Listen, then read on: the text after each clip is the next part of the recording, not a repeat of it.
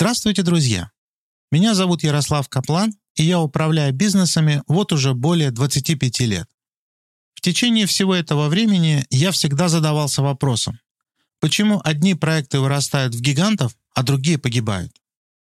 Сейчас моя консалтинговая компания Kaplan Research Company занимается бизнес-исследованиями и помогает бизнесам расти и развиваться.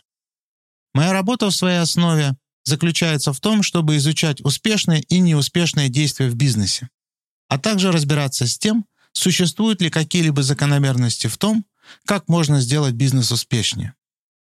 По результатам своих семилетних исследований я написал книгу «Бизнес инкогнито. Как расширить границы предпринимательского мышления». Этот подкаст – выжимка моего опыта. Подписывайтесь на подкаст, пишите отзывы, ссылка на меня и мою книгу в описании. Буду рад, если этот подкаст окажется вам полезным. Говоря о предпринимательской задаче в самом широком смысле, мы говорим о том, что у нас существует не одна единственная проблема, требующая решения, а целая система проблем, которую нам необходимо решить.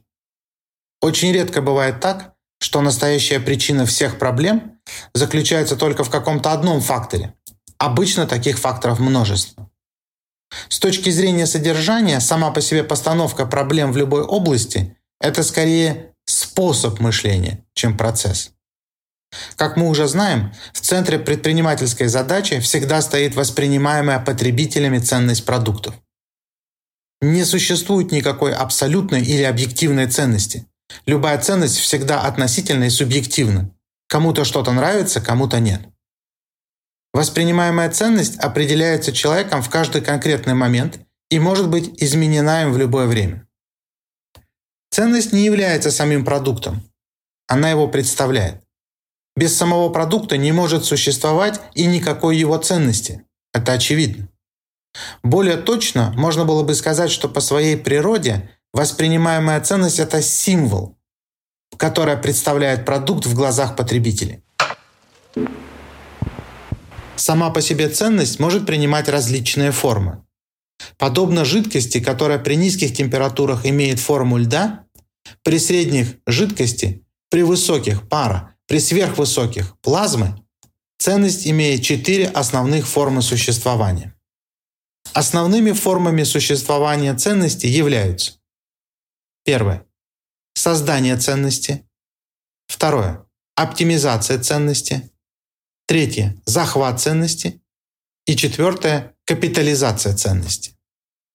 Главной особенностью четвертой формы существования ценности – капитализации – является то, что в отличие от первых трех форм – создания, оптимизация и захват ценности – капитализация рассматривается и оценивается не с точки зрения потребителей, а с точки зрения поставщиков капитала.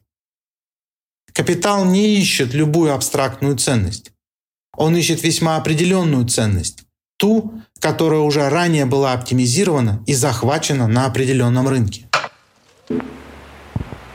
Как мы уже говорили, предпринимательская задача сводится к оптимальному выбору. Первое – контекста взаимодействия с клиентами. Второе – нахождению идеальной целевой аудитории для выбранного контекста взаимодействия. Третье определение продукта, наилучшим образом подходящего как для выбранного контекста взаимодействия, так и для выбранных потребителей. Можно было бы сказать, что предпринимательская задача – это творческий процесс поиска области высокого восприятия ценности для своих настоящих или будущих продуктов. Сама по себе предпринимательская задача имеет решение, а часто и сам смысл только в точно заданном контексте. Выбор способов решения предпринимательской задачи во многом зависит не от самой проблемы, а от того окружения, в котором она существует. Именно контекст делает роли участников взаимодействия уместными. Например, контекст взаимодействия семья придает смысл таким ролям, как муж-жена или сын-дочь. Вне этого контекста эти роли неуместны. Вероятно, самая большая сложность, связанная с предпринимательской задачей, заключается в том, что между ее структурой и функцией стоит сам предприниматель. Если убрать хотя бы одну из составляющих этой бизнес-системы, структуру предпринимателя или функцию, то мы получим механистическую, мертвую деятельность ради самой деятельности. С такой точки зрения становится очевидно, что сам предприниматель со своим мышлением, мировоззрением, опытом, образованием является важным элементом любой предпринимательской задачи. Мы не можем создать универсальный метод успешного предпринимательства не столько потому, что это технически или методологически невозможно, сколько потому, что результат всегда будет определяться тем, кто будет использовать этот метод.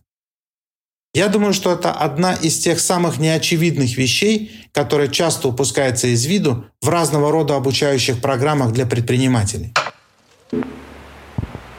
Нерешительность и неуверенность, которые предприниматели проявляют в бизнесе, по большей части связаны с неудачным выбором окружения и, как следствие, неспособностью воплощать в этом окружении свои собственные решения. С моей точки зрения, основной признак отсутствия экспертности заключается в попытке использовать логику и искать причинно-следственные связи в той области, контекст взаимодействия в которой человеку неизвестен. В этом смысле предпринимательская деятельность всегда концентрируется вокруг самого предпринимателя, его намерений, мировоззрения и личной системы ценностей. Этот центр задает область понимания как для всей его деятельности.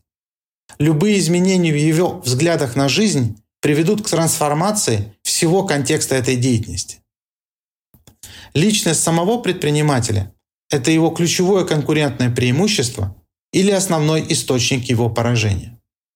На этом я с вами прощаюсь, друзья. До скорой встречи.